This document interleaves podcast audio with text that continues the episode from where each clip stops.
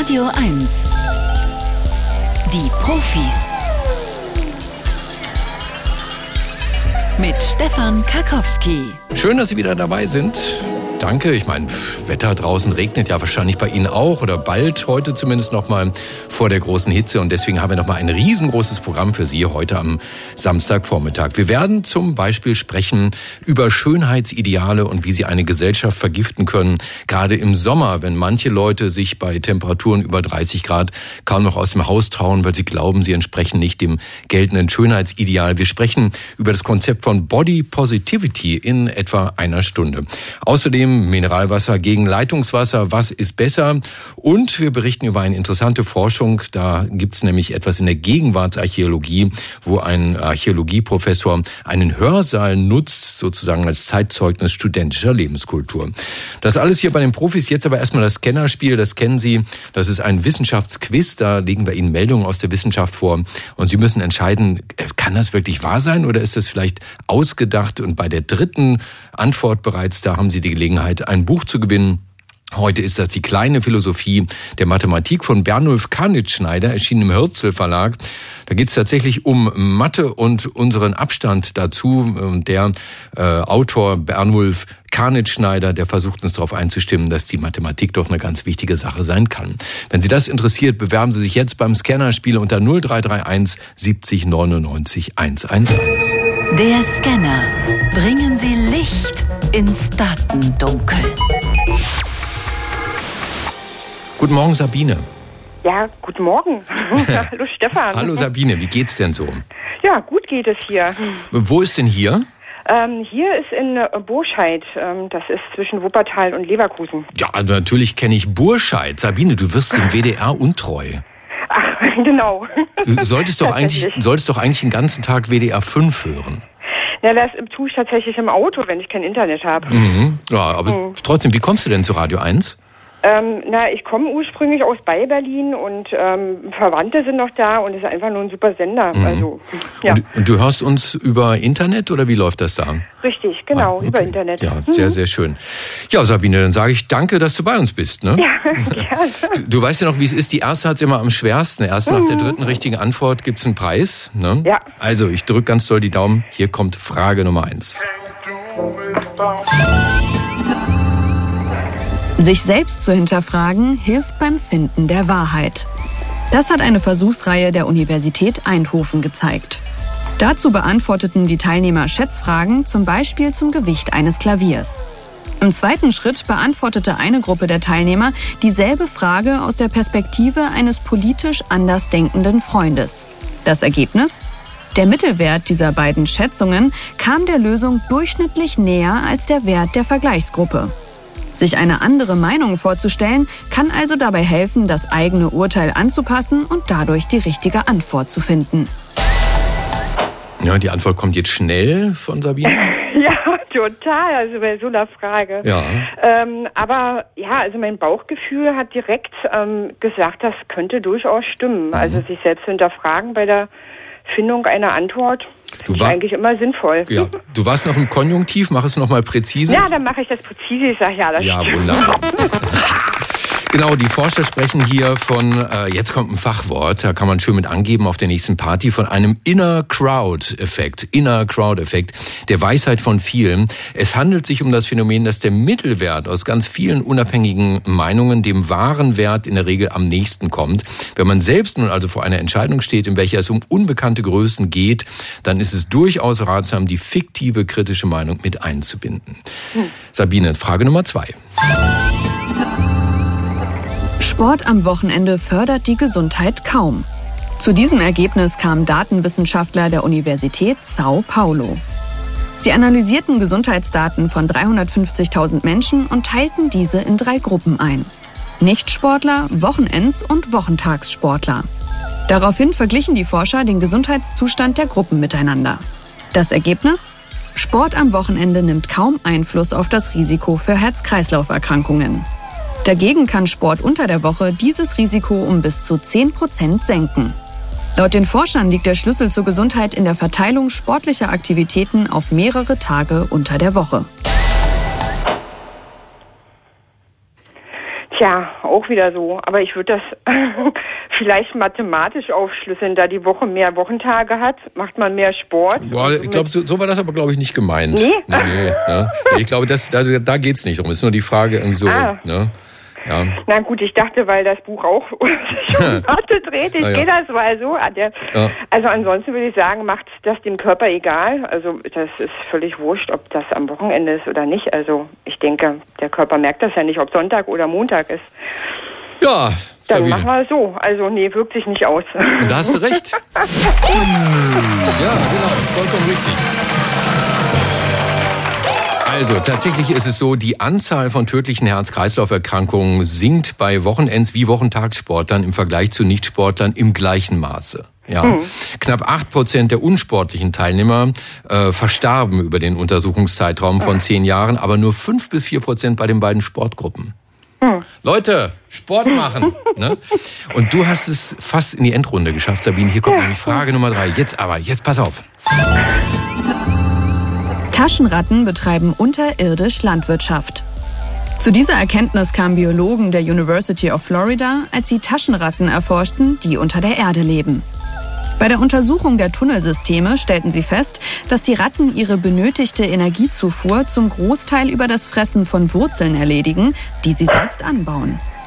Da die Gänge feucht und dunkel sind, von den Ratten gepflegt und verteidigt sowie von deren Exkrementen gedüngt werden, bilden die Tunnelsysteme die perfekten Wachstumsbedingungen für die Pflanzenwurzeln. Aufgrund der Pflege und der Ernte der Wurzeln bezeichnen die Forscher diesen Vorgang als Landwirtschaft. Ich vermute mal, es war keine Taschenratte, die da gebellt hat. Ne? das war keine Taschenratte. Mhm. Ähm, wie, wie, also heißt, wie, heißt der, wie heißt der Süße denn da im Hintergrund? Äh, Titus heißt er. Titus! Hey, Titus! ähm, also Taschenratten sagen mir jetzt überhaupt gar nichts. Ich habe die also, gerade mal gegoogelt. Das sind äh, Tiere, die äh, sehen so ein bisschen aus, also ich würde jetzt mal behaupten, die sehen so ein bisschen aus wie, wie Maulwürfe. Ja, die haben auch diese großen äh, Nagezähne. Ja. Und man sieht die in Erd, Erdhöhlen so und ja. Das Erdreich so durchwühlen. Ja, und wir sagen, ja. Taschenratten betreiben unterirdische Landwirtschaft. Ja. Also, also das erste ist mir aufgefallen, also eingefallen, könnte eine Hamsterart sein und bei denen sagt man ja auch, wenn die ähm, die Körner in den Lagern vergessen etc., dass das eben auch zur Diversität beiträgt. Also mein Gefühl sagt ja. Ich und sag jetzt mal ja. Ja, ist richtig. Ja. Ja. Sabine, ich habe noch gar, wir haben noch gar nicht so richtig, sind noch nicht so auf Tuchfühlung gegangen. Hast hm. du was mit Wissenschaft eigentlich zu tun? Äh, nee, also außer dass ich äh, neugierig bin, habe ich mhm. mit Wissenschaft eigentlich nichts am Hut. Ja, nee, du hast vollkommen recht. Ohne die schnell wachsenden Wurzeln wäre es den Taschenratten gar nicht möglich, ihren täglichen Bedarf an Energiezufuhr abzudecken, denn das ständige Wühlen ist sehr anstrengend für die Tiere. Und mit dieser Erkenntnis sind die Taschenratten das erste nichtmenschliche Säugetier, das wir als Landwirt bezeichnen können. Hm. Und wenn du demnächst mal eine Freundin triffst, die eine Tasche trägt, die dir nicht gefällt, sagst du, sag mal, du bist ja vielleicht eine Taschenratte, ne? Ja. Du hast ein tolles Buch gewonnen äh, für mhm. Menschen, die sich für Mathematik interessieren und mehr darüber wissen möchten. Viele sagen ja, ach ja, Mathe ist mir zu schwierig, aber äh, die Philosophie wird auf der anderen Seite vom praxisorientierten Alltagsmenschen als diffuse Wissenschaft empfunden, von der man schlecht glauben kann, dass sie irgendwas mit der Welt zu tun hat. Und beides wird jetzt zusammengeführt von diesem Autor Bernulf Kannitschneider in seinem Buch Kleine Philosophie der Mathematik.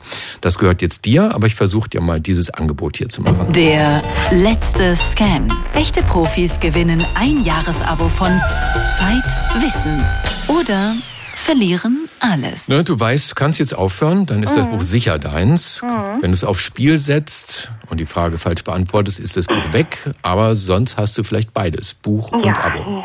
Ja, also da ich überhaupt kein Zocker bin und total froh bin, durchgekommen zu sein ja. und auch noch gewonnen zu haben ja. und mein Mann sich über das Mathebuch freut, will ich das. Das finde ich toll. Sabine, nochmal tausend Dank fürs mhm. Anrufen. Mhm. Ne? Gerne. Pass auf, dass äh, Radio 1 überall auch im Bekanntenkreis immer läuft, in Burscheid. Immer. Ne? Danke fürs Mitspielen und ganz wichtig, jetzt nicht auflegen. Ja, mache ich. Bis Ciao. zum nächsten Mal. Schönes Wochenende. Tschüss, tschüss. Ciao, danke. Ich wollte heute endlich mal einen Streit klären zwischen mir und einem guten Freund. Bei mir zu Hause, da wird ausschließlich Wasser aus der Leitung getrunken. Berliner Leitungswasser, finde ich, schmeckt super und kostet wenig. Was hatten wir vorhin? Ungefähr 1,80 Meter für 1000, 1,80 Euro für 1000 Liter. Ja, das ist fast nix. Er dagegen schwört auf Mineralwasser aus Österreich, aus Glasflaschen. In der Werbung dafür heißt es, dieses Wasser ist ein 150.000 Jahre alter Naturschatz, der während der Eiszeit als Regen vom Himmel auf den Schneeberg bei Wien fiel. Wow. Berliner Wasser dagegen bestünde zu 70 Prozent aus aufbereitetem Abwasser, sagt er, das findet er eklig. Fragen wir mal einen unparteiischen Profi, den, den Biologen Dr. Carsten Rinke, er ist Seenforscher am Helmholtz Zentrum für Umweltforschung in Magdeburg. Herr Rinke, guten Morgen. Guten Morgen allerseits. Sie sind Limnologe, Limnologie, die Wissenschaft von den Binnengewässern. Warum interessieren Sie sich denn fürs Trinkwasser? Ja, wir äh, sind eine Einrichtung, die sehr viel relevante und angewandte Forschung macht. Also wir legen relativ viel Wert darauf, äh, uns Dinge anzugucken, die in irgendeiner Verbindung auch für den Menschen wichtig sind. Es geht also nicht nur um Erkenntnisgewinn, und deswegen arbeite ich viel in Trinkwassertalsperren und dadurch ist das Trinkwasserthema quasi immer mit auf dem Tableau. Wir machen mal hier einen Boxkampf Leitungswasser gegen Trinkwasser in vier Runden. Runde eins. Bon, die Herkunft. Stimmt es, dass unser gutes Berliner Wasser zu großen Teilen schon mal getrunken und wieder ausgeschieden wurde? Das stimmt in der Form nur zum Teil. Die Antwort ist Jein. Also das Wasser, äh, die Wasserversorgung für Berlin wird ja quasi aus dem Boden entnommen. Man könnte also erst denken, das ist Grundwasser. Das stimmt aber nicht ganz, weil die Entnahmestellen sind an vielen Orten quasi nah, zum Beispiel an der Spree. Und das ist sogenanntes Uferfiltrat. Das ist also Flusswasser, das durch eine leichte Bodenpassage muss, bevor es dann in die Trinkwasserfassung kommt und zum Trinkwasser gemacht wird im Wasserwerk. Und das Wasser in der Spree, das hat natürlich auch äh, ja, Anteile aus geklärten Abwasser aus dem Oberlauf, aus der Lausitzer Region und vielleicht sogar auch aus der einen oder anderen Kläranlage im Berliner Raum. Mhm. Deswegen ist, äh, sage ich mal, wenn Sie jetzt die Moleküle zählen würden, wären da auch viele Moleküle mit dabei, die schon mal in der Kläranlage waren. Aber äh, das ist jetzt nicht zu vergleichen mit dem ja klassischen ähm, der Abwasserwiederverwendung oder Water Reuse, wie, wie es heißt, das jetzt in ganz trockenen Klimaten stattfindet oder in der ISS, wo man wirklich das Abwasser direkt aufbereitet. Okay, aber es gewinnt wahrscheinlich dann doch das Mineralwasser. Ne? Das kommt aus Quellen, hier in diesem Fall das österreichische vom Wiener Schneeberg. Ist das wirklich 150.000 Jahre alter Regen? Also das kann man tatsächlich ähm, nachweisen durch Isotopenmessungen und diese Mineralwässer sind definitionsgemäß aus Vorkommen, die natürlicherweise geschützt sind vor menschlichen Einfluss, was also impliziert, dass sie tatsächlich, zum Beispiel dadurch, dass sie besonders tief sind, noch nicht nennenswert durch menschliche Aktivitäten beeinflusst werden konnten. Mhm. Ob das jetzt 150.000 Jahre sind und ob dieses, das wirklich der Schnee von dem Berg war, können die natürlich kann man natürlich ja. nicht nachweisen. Okay. Aber Mineralwasser ist schon Schnee von gestern. Gesehen sehr altes Wasser. Das kann man schon sagen. Ich würde sagen, erste Runde gewinnt das Mineralwasser. Zweite Runde die Qualitätskontrolle. Stimmt es, dass trotz aller Filter bestimmte Hormone und andere unschöne Dinge im Berliner Leitungswasser verbleiben? Das ist in Spuren möglich, ja. Ähm, das wird nämlich auch gemessen, deswegen weiß man das auch. Das wird beim Mineralwasser übrigens nicht gemessen, weil man da definitionsgemäß davon ausgeht, dass äh, der menschliche Einfluss nicht existiert, werden solche ja, Spurenstoffe, organische Spurenstoffe gar nicht gemessen. Im Trinkwasser kann man die in ganz geringen Konzentrationen nachweisen, weil sie im Grunde in unserer Umwelt mittlerweile ubiquitär verbreitet werden und auch in der Abwasserreinigung nicht gut entfernt werden können. Deswegen ist formell gesprochen ähm, auch hier zu sagen, ja, im Trinkwasser kann man das in Spuren nachweisen, mhm. hat aber einen Grenzwert, ist deswegen gesundheitlich eingeordnet und ist in, also. Unbedenklich. Immer, also ist unbedenklich und mir ist nichts bewusst, dass da äh, in der letzten Zeit irgendwelche Überschreitungen in den größeren Trinkwasserversorgungen aufgefallen sind. Sie, sie, man muss hier so ein bisschen differenzieren. Man kann ja nur solche Messgrößen problematisieren, die überhaupt erhoben werden. Und beim Mineralwasser guckt eben gar keiner hin, mhm. weil gesetzlich keine Notwendigkeit gibt. Ich entscheide jetzt mal für Unentschieden hier. Runde drei. Die gesunden mhm. Inhaltsstoffe, Kalium, Calcium, Magnesium, Fluorid, Natrium, all das ist drin in dem guten Mineralwasser. Da kann unser Leitungswasser nicht mithalten, oder? Das kann man jetzt wirklich nicht sagen. Ähm, natürlich hat ein Leitungswasser auch ein Mineralgehalt. Der wird auch angegeben von dem Trinkwasserversorger. Also Sie können sich bei Ihrer Kommune äh, über die chemische Beschaffenheit des Trinkwassers informieren. Und da sind natürlich äh, diese ja, klassischen Ionen, Calcium, Magnesium und so weiter mit enthalten. Wie viele hängt immer davon ab, wo das Wasser herkommt. Kommt das aus einer Talsperre, dann ist es eher nicht so mineralreich. Kommt es aber ja, aus dem Grundwasser oder ähm, aus dem Quellwasser, dann kann das durchaus auch sehr mineralstoffreich sein. Es gibt ja auch viele Trinkwasserversorgungen, die hartes Wasser abgeben und alle Leute in ihrem Kochkessel immer noch den Kalkstein haben. Mhm. Also wer gewinnt? Mh, mm, ich würde auch sagen, es ist unentschieden. Unentschieden, okay, gut. Runde vier, wir müssen ein bisschen Tempo machen. Ja, die, los. Die Frische, wenn Wasser aus Österreich nach Berlin transportiert wird und dann hier auch noch im Kasten steht, bis die letzte Flasche geöffnet ist, macht das dem Mineralwasser eigentlich gar nichts aus? Ist das Leitungswasser da womöglich das Frischere? Also die Frische geht eindeutig ans Trinkwasser. Ähm, das kommt ja quasi aus dem Wasserwerk direkt in der Leitung zum Verbraucher und hat eine Aufenthaltszeit in der äh, Wasserleitung, die nicht hoch ist. Das Mineralwasser, das kann überhaupt niemand nachkontrollieren, wie lange das in irgendwelchen Lagerhallen steht. Das kann auch mal äh, eine Woche irgendwo in der Sonne stehen, auf irgendeinem Lagerplatz oder bei 30 Grad mit einem LKW 1000 äh, Kilometer gefahren werden. Und es wird eben nicht mehr nachkontrolliert, wie ist die Beschaffenheit des Wassers, wenn es beim Verbraucher ankommt. Das ist beim Trinkwasser anders. Also es ist frischer und es wird auch ähm, an mehreren Punkten, jedenfalls in den größeren Trinkwasserverteilungen, immer wieder kontrolliert. Also die Qualitätskontrolle ist wesentlich besser. Die Frische ist auch höher, der Punkt geht ans Trinkwasser. Dann steht es hier jetzt eins zu eins im Kampf zwischen Leitungswasser und Trinkwasser und auch wegen der fortgeschrittenen Zeit schlage ich einfach vor, wer diesen Streit für sich entscheiden möchte, guckt einfach zum einen auf die Umweltaspekte.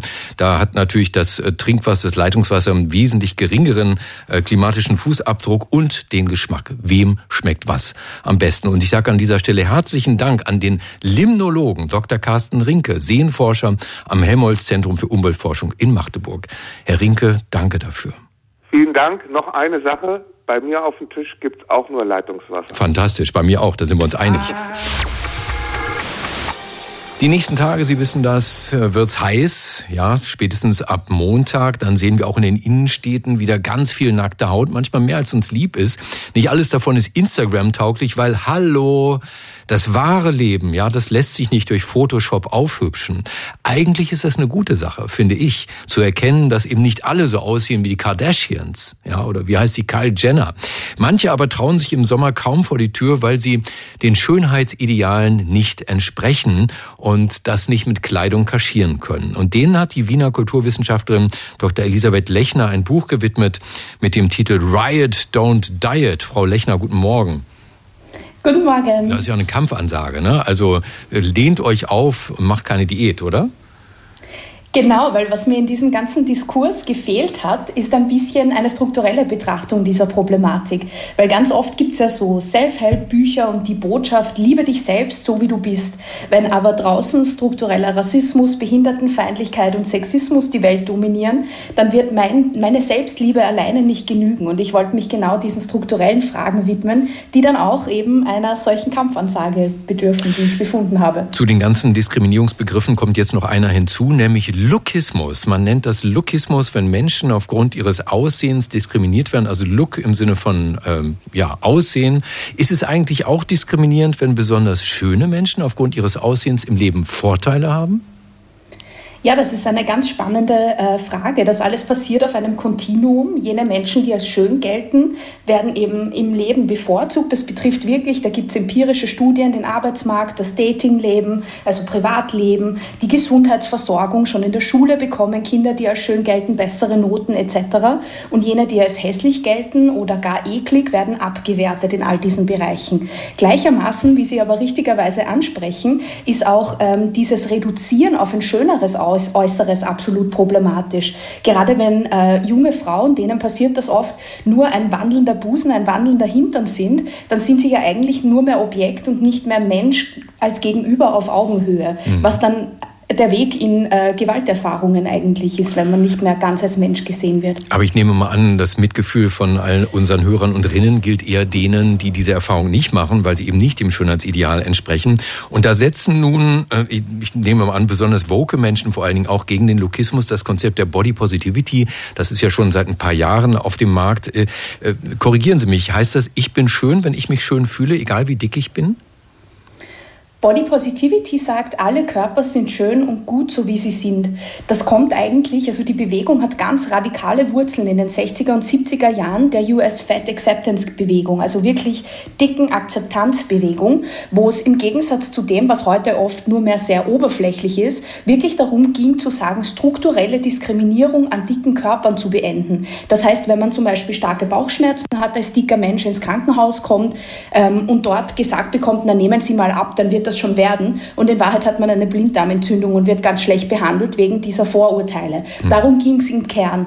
Und heute sind äh, Teile der Bewegung noch immer die, an diesen strukturellen Problemen interessiert, aber nicht mehr alle. Das heißt, ich würde sagen, Ihre Frage ist, äh, die Antwort darauf ist Jein. Zum Teil ja, äh, zum Teil geht es auch sehr viel tiefer.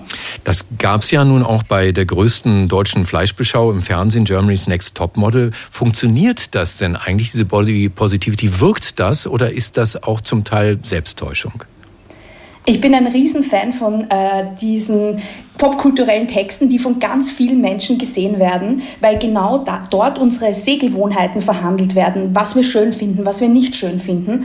Und ja, das ist eine sehr ähm, vermarktbare Form von Körperakzeptanz und sie ist noch immer in einem wahnsinnig eingeschränkten Rahmen. Die ähm, Frauen, die da mitmachen können, sind alle wirklich normschön, muss man sagen. Aber gleichzeitig wäre es auch verfehlt zu sagen, da ist nichts passiert. Weil im Vergleich zum Beispiel, als ich aufgewachsen bin, ich bin jetzt 32, in den 2000ern, das war alles undenkbar. Also das sind so diese, diese Ambivalenzen von vermarktbarer, kapitalisierbarer, profitgetriebener Body Positivity, die ich schon sehr stark bei Heidi und ihren Mädels mhm. orte. Mhm ähm, und wirklicher, wirklichem Interesse an echter Vielfalt. Ähm, genau, das sind äh, diese, diese Fragen interessieren mich besonders. Warum kritisieren dann manche Feministinnen dieses Konzept der Body Positivity und sagen, eine echte Befreiung von Selbstobjektifizierung und patriarchalen Strukturen, die sei nicht möglich, wenn man in Videos oder auf Instagram weiter den eigenen Körper zur Schau stellt, auch wenn der nicht dem Schönheitsideal entspricht? Also ich würde als Kulturwissenschaftlerin, die in den British Cultural Studies äh, trainiert ist sozusagen, ich würde darauf hinweisen, dass wir durchaus eine gewisse Agency haben, eine Handlungsmacht und dass zwei Zusammenhänge, zwei Dinge gleichzeitig wahr sein können. Gleichermaßen ist diese Kritik wahnsinnig berechtigt. Das ist genau der Grund auch, warum ich dieses Buch geschrieben habe. Weil wenn ich zum Beispiel eine dicke schwarze Frau bin und mit meinem Körper total im Reinen, dann wird mir draußen trotzdem Rassismus, Dickenfeindlichkeit und Sexismus begegnen, weil diese Strukturen uns unsere Gesellschaft ganz subtil und in all ihren Facetten auszeichnen. Das heißt, diese Reduktion auf das Individuum ist insofern problematisch, als ich diese Unterdrückungsstrukturen niemals allein auflösen kann. Und dementsprechend ist diese Kritik sehr äh, gerechtfertigt, weil sie eigentlich dazu aufrufen soll, zu mehr solidarischem gemeinsamen Handeln. Mhm. Also ich glaube, die Grundidee, der wird jeder zustimmen. Menschen sollte man nicht nach ihrem Äußeren beurteilen. Das ist absolut richtig. Ich habe nur den Eindruck, viele gerade in der jüngeren Generation, die haben das auch verinnerlicht. Ne? Sie sind 32, sagen sie. Ich zähle sie mal dazu. Äh, die verzichten einfach völlig auf Kommentare zum Aussehen ihres Gegenübers. Aber wird, was nicht ausgesprochen wird, nicht vielleicht trotzdem gedacht? Ja, es gibt, äh, das ist absolut richtig, es gibt diese Bewegung, auch keine Komplimente aufgrund des Äußeren mehr zu machen. Ich glaube aber auch hier, das müssen keine absoluten Entscheidungen sein. Also es muss nicht heißen, äh, mach zum Beispiel deinen engen Freundinnen äh, nie wieder Komplimente, wenn sie in einem Sommerkleid total super aussehen. Also ich finde, das ist nicht notwendig, sondern ich würde mehr dazu anregen, zu sagen, hey, mache doch auch mal ein Kompliment, wenn sie was richtig Kluges gesagt hat, wenn das ein richtig guter Witz war, wenn sie eine ganz tolle Leistung erbracht hat und nicht immer nur auf das Aussehen fokussiert. Weil ich finde, es ist so wichtig zu sagen, dass diese Schönheitsarbeit, diese Arbeit am eigenen Körper ganz viel mit unserer Identität zu tun hat, über die Art und Weise, wie wir uns kleiden, wie wir uns schminken, wie wir unsere Haare zeigen, stylen. Ähm, zeigen wir anderen eigentlich auch, wer wir sind, sozusagen. Das ist uns sehr wichtig. Das ist wichtig für unsere Sexualität und ganz viele verschiedene Dinge. Und das heißt, diese Schönheitsarbeit ganz schlecht zu reden, ist auch äh, ein großes Problem. Aber sie passiert eben momentan nicht in einem freien, sondern in einem sehr strengen Normrahmen, wo ich, wenn ich mich an diese Vorgaben halte, Vorteile im Leben habe und es absolut auch wirklich, was den Arbeitsmarkt und das Einkommen betrifft, gar nicht egal ist, ob ich diese Arbeit mache und, oder nicht. Und dementsprechend ist sie eben auch momentan nicht frei. Wer mehr darüber wissen möchte, in einem sehr differenzierenden Buch sollte es lesen. Write, Don't Diet heißt das Buch der Wiener Kulturwissenschaftlerin Dr. Elisabeth Lechner. Danke, dass Sie bei den Profis waren auf Radio 1. Kommen wir nun mal zu einer äh, Fachrichtung, die hatten wir, glaube ich, in den Profis noch nie hier auf Radio 1, nämlich die Gegenwartsarchäologie. Für die muss der Kieler Archäologieprofessor Dr. Ulrich Müller nicht mal graben. Seine Exponate findet er auf der Oberfläche, und zwar auf der Oberfläche eines alten Hörsaals in der eigenen Universität. Dort haben seine Studenten die Kritzeleien untersucht auf Tischen und Bänken. Herr Müller, guten Tag. Ja, schönen guten Tag. Ich habe mir den mal angeschaut, den Hörsaal, 65 Sitzplätze. Ist das an der Uni Kiel bereits Ihr Auditorium Maximum? Nein, das ist nicht das Auditorium Maximum, das ist ein Hörsaal, der zu uns, äh, zu unserem Institut gehört, äh, allerdings auch von anderen besucht wird. Und es ist eher ein kleinerer Hörsaal, der auch ähm, äh, schon seit langem genutzt wird. Also es gibt größere Warum? Hörsäle. Mhm. Ähm, die Gegenwartsarchäologie, was können Sie mir dazu sagen? Was ist das für eine Fachrichtung? Ja, das ist eine Fachrichtung, das ist eigentlich die Fortsetzung der ur- und frühgeschichtlichen Archäologie eben in die Moderne, in die Gegenwart rein. Entstanden ist die Gegenwartsarchäologie vor allem im angelsächsischen Raum, da heißt es eben Contemporary Archaeology, äh, vor allem in den USA.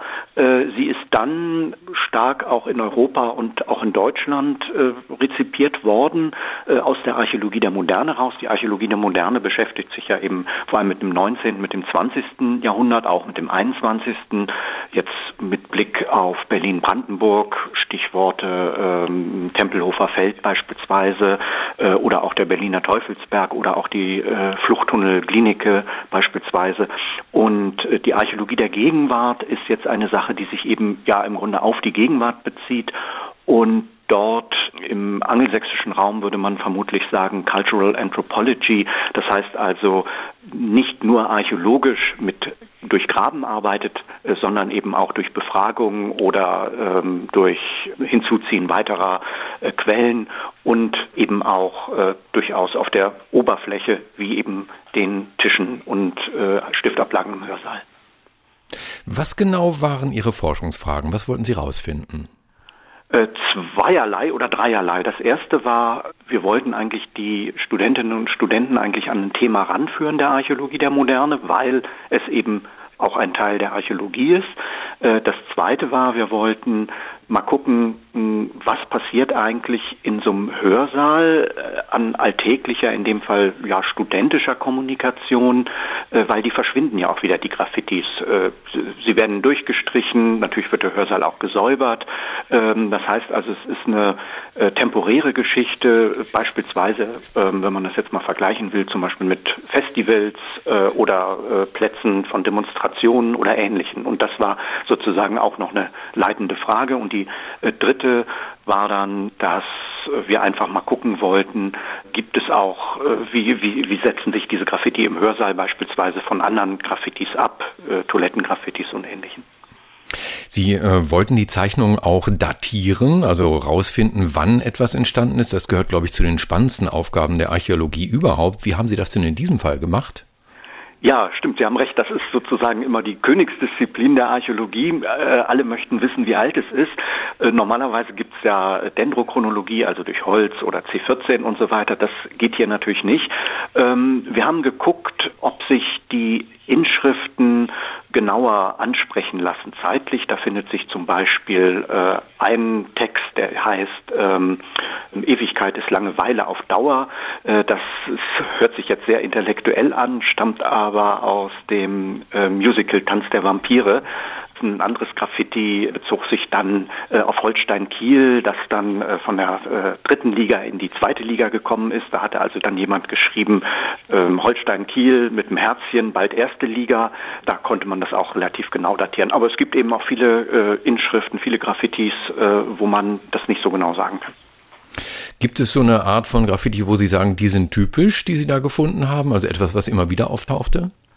Ähm, ja, das Haus des Nikolauses, das war wohl äh, eine oder zwei Hände, die da also großen Spaß dran hatten, äh, das zu malen. Äh, dann kamen sehr viel ähm, Fußballvereine vor, natürlich vor allem sehr stark auf den Norden bezogen, St. Pauli, HSV, Holstein Kiel und ähnliches. Was kaum vorkam oder eigentlich gar nicht vorkam, waren sexistische oder diskriminierende Inschriften. Das findet sich zum Beispiel bei Toilettengraffiti ja viel, viel eher. Äh, da haben wir angenommen, das liegt vermutlich einfach daran, äh, ein Hörsaal ist ja öffentlich so gesehen und man schaut ja äh, dem Sitznachbarn oder der Sitznachbarin dann über die Schulter. Was wir auch mhm. kaum gefunden haben, und das ist vielleicht archäologisch das Spannende, ich hatte schon gesagt, der Hörsaal wird ja von Studenten und Studentinnen auch der Archäologie besucht, aber es gab bis auf ein Graffiti eigentlich nichts, was sich mit Archäologie in Verbindung bringen lässt. Weil der Spiegel im Juni darüber berichtet hat, hat ihre Forschung aus dem Jahr 2018, die sie 2020 dann publiziert haben, viel Aufmerksamkeit bekommen. Haben Sie mal versucht, die Studie extern zu publizieren und peer reviewen zu lassen oder war das für Sie auch eher so eine Fingerübung für die Studenten? Nee, eine Fingerübung war es nicht. Äh, es ist, so gesehen ist es auch peer-reviewed worden, äh, jetzt nicht im internationalen Bereich, aber in dieser Publikation von 2020. Aber wir überlegen, ob äh, das Thema nicht weitergeführt wird. es gibt ja noch mehr Hörsäle, jetzt auch an der Uni Kiel. Und da wäre es sicherlich mal interessant, jetzt da doch eine größere Studie draus zu machen und das dann auch in den internationalen Bereich reinzubringen. Äh, zumal auch gerade im angelsächsischen Bereich quasi zeitgleich, also im Zeitraum 2018, 20, äh, inzwischen auch eine Reihe von Arbeiten erschienen sind, die sich auch mit Graffiti in Hörsälen von Colleges beispielsweise beschäftigen. Die ganze Studie nachlesen können Sie in der Zeitschrift, in der Ulrich Müller selbst der Herausgeber ist, Archäologie der Moderne. Professor Ulrich Müller vom Institut für Ur- und Frühgeschichte der Uni Kiel bei den Profis auf Radio 1. Herr Müller, danke für das Gespräch ja. und Ihnen ein wunderbares Wochenende. Ganz herzlichen Dank Ihnen auch. Wenn Sie hungrig sind, ja, so richtig, was passiert dann? Also ich kenne Menschen, die kriegen Kopfschmerzen, wenn sie Hunger haben. Ich kenne Menschen, die kriegen schlechte Laune, wenn sie Hunger haben. Ja, ich glaube, ich gehöre auch dazu, zu denen, die eher so schlechte Laune kriegen. Und es soll Menschen geben, die wütend werden, wenn sie Hunger haben. Also nicht nur schlechte Laune, sondern richtig wütend. Und ich meine verdammt nochmal richtig wütend. Und das nennt sich dann hangry. Ja, also eine Mischung aus hungry und angry. Hangry. Und das haben jetzt Forscher aus Cambridge untersucht ähm, in Großbritannien und haben mal geguckt, gibt es denn diesen Zusammenhang tatsächlich oder ist das nur so eine Idee? Und über diese Studie wird uns jemand berichten, den ich noch nie hangry erlebt habe, der aber als Forscher natürlich trotzdem was dazu sagen kann. Er ist Mitglied des Komitees des IG Nobelpreises für kuriose wissenschaftliche Forschungen, Vorsitzender der Deutschen Dracula-Gesellschaft und der bekannteste Kriminalbiologe der Welt. Dr. Marc Benecke, live auf Radio 1, die Profis. Marc, es ist irgendwie 11.14 Uhr. Ich habe schon seit Stunden nichts mehr gegessen. Hol mich hier raus, verdammt nochmal. Mahlzeit, lieber Stefan, wie wir hier im Europaparlament in Brüssel, wo ich oh. gerade arbeite, sagen. Ja. Mahlzeit, Mahlzeit. Mahlzeit. Das, das, beruhigt sofort. Ja, ja. oder? Ne? Also eine, eine, Cambridge, das ist ja irgendwie, ist das eine gute Uni? Die Anglia Ruskin University, habe ich noch nie von gehört. Nee, da genau. Das ist in Wirklichkeit eine Studie aus Krems an der Donau in Österreich zusammen mit einer Uni in Kuala Lumpur in Malaysia und einer kleinen Uni in Cambridge im, äh, äh im Vereinigten Königreich, mhm. nicht in den Vereinigten Staaten. Und es ist eine schöne, kleine, ähm, elegante, liebevolle Studie von kleineren Universitäten. Ja, und ähm, das finde ich ja, man kann das ja mal versuchen rauszufinden, ob das tatsächlich stimmt, dass jemand negative Gefühle hat, wenn er hungrig ist. Aber wie haben die das gemacht? Ja, die haben zunächst mal die Literatur durchgeschaut und festgestellt, dass zum Beispiel Drosophila, die kleine Taufliege, die gerne benutzt wird in der Biologie, und Zebrafinken, die auch ein Untersuchungsobjekt sind, bei denen hat man schon mal gesehen, 2013 und 2021, dass die tatsächlich äh, wütender werden, wenn sie nichts zu essen bekommen oder äh, wenn sie wenig Glucose im Blut haben. Nur das waren natürlich alles Laborversuche. Dann gab es eine Studie von 2005, die auch gesagt hat, man soll den Kids gute Schulbrote mitnehmen, weil wenn die Kinder aus äh, sozial und, und äh, finanziell schlecht schlechten Verhältnissen kommen, dann können sie nicht nur weniger gut lernen, sondern dann werden sie halt auch wütender, dann schaukelt sich das also auch alles hoch. Man hat aber gleichzeitig 2019, und jetzt wird es interessant festgestellt, dass wenn die Leute echten Hunger haben, also nicht nur so ein bisschen in Hüngerchen, dass sie dann nicht zwingend ähm, unsozial werden, also dass, dass sie dann nicht unbedingt kein Geld mehr spenden, aber das, das ging mal so, mal so aus, je nachdem, wie man die Studien und die Befragungen gemacht hat. Jetzt haben die gesagt, so, das bringen wir jetzt mal in die echte Welt. Das machen wir jetzt mal mit echten Menschen, nämlich mit 64 Menschen. 121 haben angefangen, es haben aber nicht so viele durchgehalten, was ich sehr lustig finde in diesem Fall. Ungefähr die Hälfte der Leute hat es nur durchgehalten. Sie mussten drei Wochen lang, 21 Tage lang, fünfmal am Tag zu einer Zufallszeit, und jetzt kommt das äh, deutsch-österreichische sehr schön durch, zwischen 9 bis 12 Uhr und ab 13 bis 17 Uhr. Nicht davor und danach haben sie zufällig eine Nachricht bekommen und sollten sagen, wie gerade ihr Hungerzustand ist, also sind sie von 0 bis 100 überhaupt nicht hungrig oder sehr hungrig, dann sind sie von 0 bis 100 super wütend oder gar nicht wütend. Und jetzt, das fand ich eine interessante Frage, von 0 bis 100, wie fühlen Sie, also wie angenehm ist das Gefühl gerade? Man könnte sich ja auch äh, gut fühlen, wenn man wütend ist, ne? wenn man dann sagt, ja, ist ja alles richtig so, so Donald Trump-Style, ne? ich muss mich ja aufregen, es, es fühlt sich richtig und gut an. Dann, äh, wie stark wo, fühlen Sie sich gerade angeregt, also die Grundanregung überhaupt? Und dann wurden noch tausend andere Sachen erfasst, wie zum Beispiel, gibt es religiöse Diäten, die Sie durchführen? Machen Sie eine Gewichtsreduktion? Ähm, essen Sie einfach, wenn Essen dasteht oder können sie sich gut kontrollieren. Und ähm, als man das dann alles zusammengefasst hat, kamen, zu, kamen zunächst mal tolle Nebenbefunde raus. Ich mag ja die Nebenbefunde, nach denen gar nicht gefragt wurde.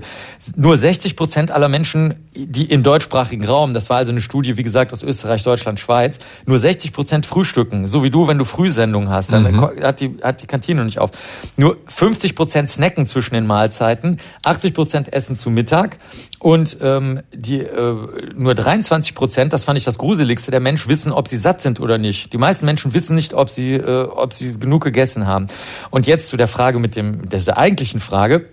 Es gibt einen deutlichen Zusammenhang zwischen Irritierbarkeit und äh, Wut oder, oder zumindest ähm, unangenehmen Wutgefühlen und dem Hungerzustand. Das heißt, es ist also nicht nur im Labor so und nicht nur bei den Zebrafinken und nicht nur bei der Taufliege, sondern wie du es gerade auch ausgeactet hast, bei Menschen so, je ähm, weniger sie gegessen haben, umso stärker sind sie ablenkbar, irritierbar und wütender. Das heißt, es ist wahrscheinlich richtig, zwischendurch zu snacken, um den Kollegen und Kolleginnen ja. äh, diese Wut zu ersparen. Jetzt, äh, ich kenne das natürlich von den Dinosauriern zum Beispiel aus äh, dem neuen Jurassic World Film. Die sind ja auch enorm wütend, wenn die hungrig sind. Das ist dann meist nicht so gut, wenn man in deren Nähe ist. Ne? Aber bei Menschen, Marc, jetzt kommt die Gretchenfrage, warum ist das denn so?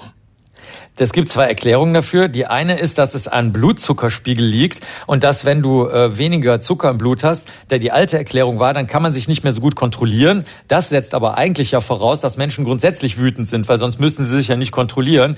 Das äh, wird heute nicht mehr so stark angenommen, sondern die, man glaubt eher, dass wenn Menschen sich aus irgendeinem Grund unwohl fühlen, zum Beispiel weil sie eben jetzt weniger zu essen haben und gerne was zu essen hätten, dass sie das dann irgendeinem Gefühl einfach zuschreiben und das schreiben sie dem Gefühl der Wut zu. Das das ist eine relativ neue äh, psychologische Überlegung. Es könnte also einfach sein, wenn du so willst, ist dieses Wütendsein einfach nur eine Ausrede und in Wirklichkeit will dir dein Körper nur sagen, äh, lutsch doch einfach mal einen Bonbon. Das machen wir jetzt. Drops gelutscht. Vielen Dank, Marc. Das war Dr. Marc Benecke, live auf Radio 1, die Profis. Der Staat gibt derzeit mehr Geld aus, als er hat, weshalb überall gespart wird, auch an der Forschung. Das Auswärtige Amt etwa kürzt Mittel für den Deutschen Akademischen Auslandsdienst, für die äh, Austauschdienst, für die Goethe-Institute, für die Humboldt-Stiftung und das Bundesforschungsministerium. Das bewilligt einige bereits zugesagte Mittel nun doch nicht. Unter anderem für ein Projekt des Potsdam Instituts für Klimafolgenforschung namens NAM-TIP, geleitet von der Biologin Anja Lindstetter. Sie ist Professorin für Biodiversitätsforschung und Direktorin Direktorin des Botanischen Gartens der Uni Potsdam. Frau Lindstätter, guten Tag. Schönen guten Morgen, Herr Kakowski. Bevor wir Ihr Projekt vorstellen, ähm, wie wurde das begründet Ihnen gegenüber? Warum wird jetzt die weitere Forschung, die nächsten zwei Jahre sind es, glaube ich, nicht bewilligt? Also die Begründung war, dass äh, innerhalb des Bundesforschungsministeriums eine neue Schwerpunktsetzung erfolgt hin zu Projekten oder Forschungsaktivitäten, die im O-Ton einen schnelleren Impact erzeugen, was uns als Wissenschaftler sehr gewundert hat, weil gerade die Abschlussjahre eines sechsjährigen Forschungsprojekts einfach genau diejenigen sind, die eben sehr viel Ertrag liefern und deswegen auch einen großen Impact erzeugen. Also der Impact wäre jetzt in zwei Jahren erreicht. Ähm, Ihr Projekt ist eines von sieben Biotip genannten Projekten und bei Ihnen ist es so, Sie untersuchen in Namibia, wie und ab wann eine Savanne unwiederbringlich zur Wüste wird, richtig? Ja, genau. Ich vermute mal, das geht nicht von heute auf gestern. Also schneller Impact ist da eigentlich äh, auszuschließen. Wie machen Sie das? Das ist eben gar nicht so leicht. Diese ökologischen Kipppunkte sind eben Phänomene, die in Ökosystemen passieren, wenn zum Beispiel durch eine Übernutzung oder Überfischung, es gibt in ganz verschiedenen Ökosystemen solche Kipppunkte, ein Ökosystem ganz plötzlich in einen anderen Systemzustand abkippt. Und das ist eben sehr schwer im Vorhinein vorherzusagen. Oft wissen wir als Ökologen erst im Nachhinein, oh je, jetzt ist das System gekippt, dann gibt es eine unliebsame ökologische Überraschung. Und deswegen wissen wir auch extrem wenig darüber, was eigentlich direkt vor so einem Kipppunkt passiert. Also was sind eigentlich die Rahmenbedingungen? Welche Teile des Ökosystems werden zuerst betroffen? Was gibt es da für Interaktionen innerhalb des Ökosystems? Und was sind Stellschrauben im System, wo wir als Menschen vielleicht doch noch das Ganze aufhalten können. Mhm. Und, dafür und um das zu untersuchen. Haben Sie Flächen in Namibia und äh, behandeln die unterschiedlich? Genau, also einer unserer Forschungsansätze, der äh, besonders vielversprechend ist, dass wir tatsächlich selber künstlich eine Savanne über einen solchen Kipppunkt hinwegtreiben. Das ist ein Experiment, das nennen wir TIPEX. Das heißt einmal Tipping Point Experiment, aber man kann auch irgendwie daran erinnern, an mhm. diese Flüssigkeit, die im Prinzip etwas auslöscht wir wollen in dem Fall konkret tatsächlich die äh, Grasschicht in den Savannen auslöschen. Und das machen wir konkret, indem wir ganz massive künstliche Dürre mit Überweidung kombinieren. Was und dann können wir uns vor Ort halt, hm, mhm. können wir uns vor Ort halt anschauen, was genau passiert, wenn dieses System langsam tatsächlich abkippt. Und Sie sind jetzt schon vier Jahre dabei, richtig? Ja, genau. Das Experiment ist allerdings mit ein bisschen Verzögerung gekommen durch die Corona-Krise, aber jetzt sind wir sozusagen seit zwei Jahren schon dabei. Was müssten Sie denn jetzt noch tun, um das Projekt abzuschließen? Also einmal müsste das Experiment noch mindestens ein weiteres Jahr laufen, damit äh, wir überhaupt sehen können, dass das Ganze über, über diesen Kipppunkt hinübergetrieben wird. Und dann müssen wir unsere Daten aus der Ökologie und die Daten aus den Sozial- und Geisteswissenschaften gemeinsam auswerten. Das nennen wir Synthese. Und genau diese gemeinsame Auswertung der Daten die kriegen wir jetzt nicht mehr hin, weil uns die letzten entscheidenden beiden Jahre fehlen. Ich nehme ja mal an, das Bundesforschungsministerium hat schon eine Menge Geld äh, investiert in Ihr Projekt und überhaupt in alle Biotop-Projekte, oder? Ja, das ist schon sehr viel Millionen Euro geflossen. Das ist für uns ja auch so unverständlich, dass ein Projekt oder eine Projektinitiative, wo schon 25 Millionen Euro hineingeflossen sind, jetzt abgebrochen wird in einem, in einem Stadium, wo eigentlich der höchste wissenschaftliche Ertrag zu erwarten ist. Das ist komplett unverständlich. Also wenn Sie jetzt aufhören müssen, dann sind diese Investitionen verloren. Genau. Es geht eben nicht nur darum, dass unsere Gesellschaft um diese wissenschaftlichen Erkenntnisse gebracht wird. Das ist ja eine dramatische Konsequenz. Einfach das bessere wissenschaftliche Verständnis dieser Kipppunkte und daraus ableitend auch Möglichkeiten zu erarbeiten, wie man eigentlich diese Systeme schützen kann, wie man vermeiden kann, dass diese Kipppunkte auftreten sondern das ist natürlich auch ein immenser Reputationsverlust vor Ort bei unseren Kooperationspartnern. Und deshalb haben Sie mit den anderen Biotip-LeiterInnen einen offenen Brief geschrieben an die Bundesforschungsministerin, an Bettina Stark-Watzinger. Die ist in der FDP, also derselben Partei wie der Bundesfinanzminister. Macht Ihnen das Hoffnung, dass da vielleicht auf dem kleinen Dienstweg noch was geht? Ähm, das wäre sehr schön. Das würde ich mir natürlich sehr wünschen. Wir haben auch tatsächlich die ganz konkrete Forderung, an die Ministerin äh, herangetragen, dass wir zumindest eine einjährige Auslauffinanzierung bekommen, dass wir nicht einfach Knall auf Fall jetzt Mitte, äh, Anfang nächsten Jahres abbrechen müssen. Andererseits äh, gerade die Tatsache, dass die FDP eben sehr gerne eher einen Schwerpunkt legt auf äh, Technologieforschung und eben nicht so sehr die Themen Biodiversitätsforschung, Klimawandelfolgenforschung nach vorne stellt, stimmt mich persönlich eher äh, etwas pessimistisch, muss ich sagen. Sehen Sie andere Finanzierungsmöglichkeiten? Ähm, wir diskutieren das jetzt gerade sehr stark im Hintergrund. Also wir kratzen natürlich alle Gelder, die wir irgendwie haben, zusammen.